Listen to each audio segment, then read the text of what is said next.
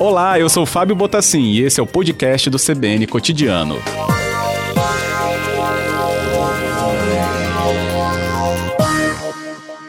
Boa tarde, secretário. Bem-vindo ao Cotidiano. Boa tarde, Fábio. Boa tarde a todos que estão aí nos acompanhando na CBN.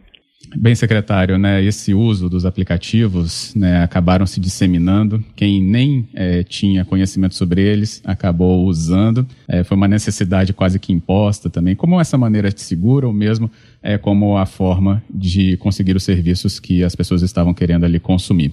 Mas, secretário, como que isso também acaba entrando numa leitura de sonegação? Bom, Fábio, é, primeiramente é importante a gente deixar muito claro que nós é, estamos aí atentos às, às, necessidades das pessoas e a, e a, e a evolução que, que a evolução tecnológica ela naturalmente ela faz nossas mudanças de hábito.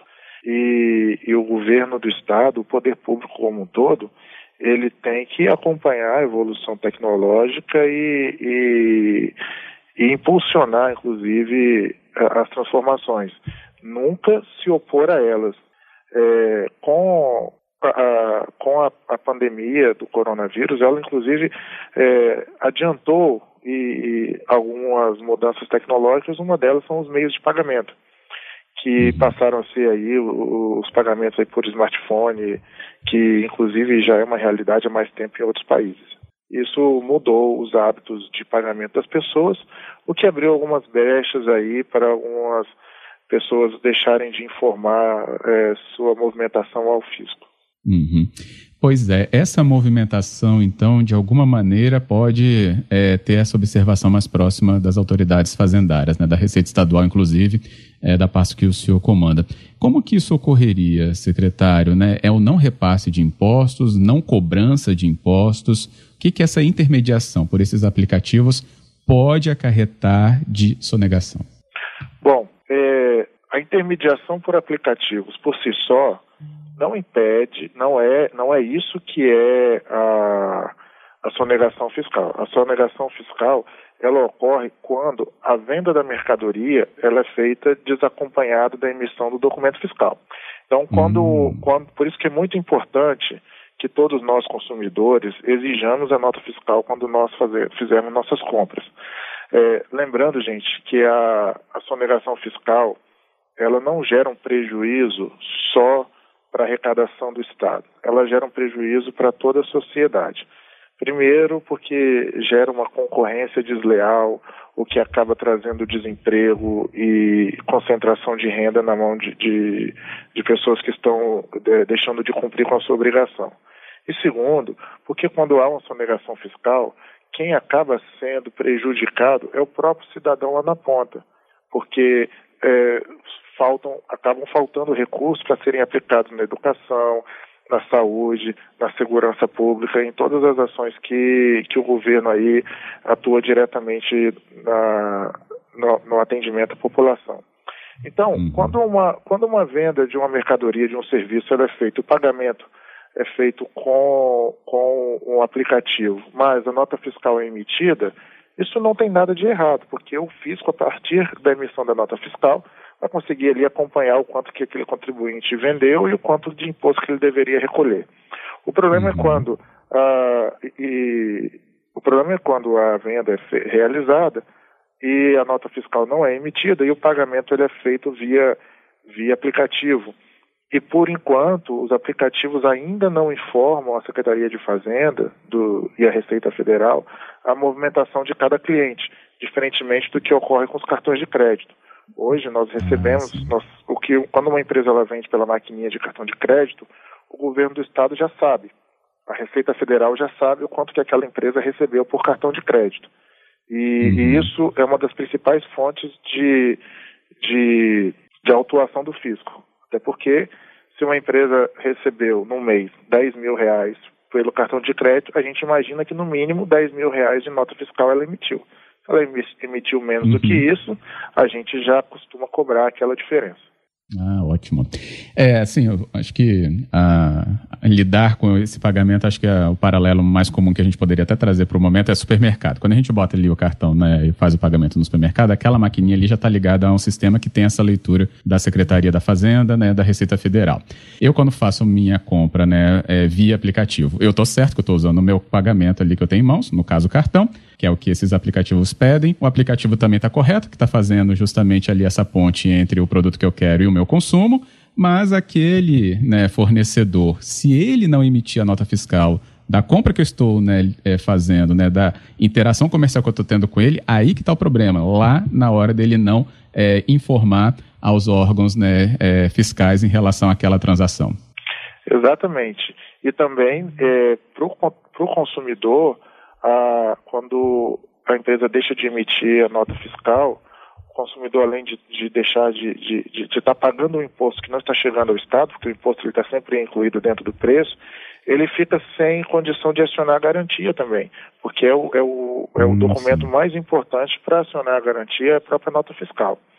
É, agora, a, que é importante a gente deixar muito claro para todos que estão nos acompanhando é que o governo do estado e todos os estados, juntamente com a Receita Federal, estão já desenvolvendo, junto com, esse, com essas principais operadoras de aplicativos, um protocolo para que eles também passem a informar quanto que cada CPF, quanto que cada CNPJ recebeu nos últimos, nos últimos cinco anos. Igualmente ocorre com os cartões de crédito. Então, nós temos condição de, de, de identificar todas as operações que ocorreram nos últimos cinco anos e, inclusive, cobrar o tributo retroativamente. Ótimo, boa explicação. Secretário da Fazenda do Espírito Santo, aqui no nosso cotidiano ao vivo, Rogério Pegoretti conosco, falando então sobre essas transações eletrônicas e essa atenção no pedido à nota fiscal, que acaba sendo então fundamental para evitar essa sonegação. Secretário, queria aproveitar sua presença, então, para fazer uma análise. A gente está aí na última semana de julho, né, já encerrando aí um período novamente ainda sob forte impacto do coronavírus, para saber sobre as perspectivas né, do Estado, é, através da sua leitura, para o que vem ainda, então, nessa, se a gente chama assim, já reta final é, de, do ano de 2020 reta final quando a gente fala assim, né, claro, segundo semestre, porque tem muita coisa para acontecer. Mas como é que está essas projeções depois de tudo que a gente já viu aí de impactos nas finanças públicas, secretário? Bom, Fábio, é, nós estamos aí concluindo nosso, nossas projeções. Então, nos próximos três dias ainda temos aí um movimento de arrecadação que pode ocorrer até o final desse, desse mês para a gente ter ali um, um, dado mais, mais consolidado desse, desse mês de julho e, e acompanhando também uh, com muita atenção o, o desenrolar aí e, e, os resultados que as companhias têm divulgado e também as, as eh, movimentações na economia internacional. Então nós eh, imaginamos que poderemos ter um número mais fechado, um número mais preciso aí a partir do final da próxima semana, eh, quando nós já tivermos consolidado o mês de julho e ter tido um pouco mais de segurança aí nas nossas expectativas. Uhum. É fato que nós estamos aí de frente de uma das maiores crises econômicas da dos últimos anos, isso tem gerado impacto na nossa arrecadação, mas o governador Renato Casagrande tem adotado muitas medidas de contenção de gastos, de redução de despesas e de utilização de recursos poupados pelo governo do estado no ano passado. Isso, isso tem permitido que nós mantenhamos a, a, a prestação de serviços à saúde, e isso aí é importante destacar Espírito Santo tem, tem, é considerado um dos estados que melhor tem tido resultados no enfrentamento ao coronavírus. Nós não nós conseguimos manter a abertura de leitos de UTI, não faltou recursos e temos mantido uma quantidade é, bem razoável de, de, leitos e de profissionais de saúde, que isso gera uma, uma despesa altíssima para o Estado, ao mesmo tempo em que temos mantendo todo a, a, a prestação dos demais serviços à população. É, então, o governador Renato Casagrande, com essa é, redução das despesas e utilização dos recursos que ele poupou no ano passado, nós estamos mantendo a prestação de serviço e, inclusive, mantendo investimentos, que certamente é um dos poucos estados do Brasil que continua mantendo investimentos durante esse período, que com isso nós salvamos os empregos de muitas pessoas e conseguimos aí é, reduzir ao máximo os impactos dessa terrível pandemia na população capixaba. O CAGED até aponta isso, né, a questão dos empregos, secretário. Não sei se o senhor teve acesso a números, né, pelo menos tabulados, mas em junho houve o fechamento de 216 postos de trabalho no Espírito Santo, né, que foi considerado o menor desde o início da pandemia no país em março. Se comparado com os últimos três meses, houve um aumento até nas contratações e desaceleração das demissões no Estado. É um retrato ou é um trailer de um filme que a gente poderia acompanhar em relação ao mercado de trabalho capixaba, isso, esses números? Olha, as transformações no mercado de trabalho, é, elas vão muito além do, do, da atuação do governo do Estado. Nós temos aí um, uma mudança nos hábitos de trabalho, nas demandas de, por, por, por determinadas profissões no mundo todo. O que o governo do Estado tem se empenhado muito é, a partir do seu equilíbrio fiscal, a partir da segurança jurídica e da liderança do governador Renato Casagrande, nós estamos atraindo empresas é, e investimentos para o Estado. Nós estamos investindo em obras públicas e em demais é, aplicações de recursos do Estado para que tenhamos é, uma, uma, uma economia no Estado mais atuante, uma economia mais forte no Estado. Certamente, essa mudança, essa, essa estabilidade no CAGED é fruto de uma série de, é resultado de uma série de ações do governo do Estado, é, e nós não, não identificamos números melhores ainda, porque por conta da conjuntura que o mundo todo vive. Uhum. A gente tem ainda dois minutinhos antes de terminar, secretário Rogério Pegorati conosco, o secretário da Fazenda. Do plano de contingência né, que o Estado anunciou é, de um bilhão e meio, quase um bilhão e seiscentos milhões, ali no final de maio, primeira quinzena de maio, né? O é, que, que, falta implantar, secretário, ou implementar é, sobre aquele plano, sobre né, os recursos próprios, a, a, questão de ter mais recursos do, é, do custeio né, segurado, seguro, para não haver né, o gasto é, o recurso dos royalties, a questão dos fundos setoriais e autarquias. O que, que falta implementar? O que, que é, está em curso também?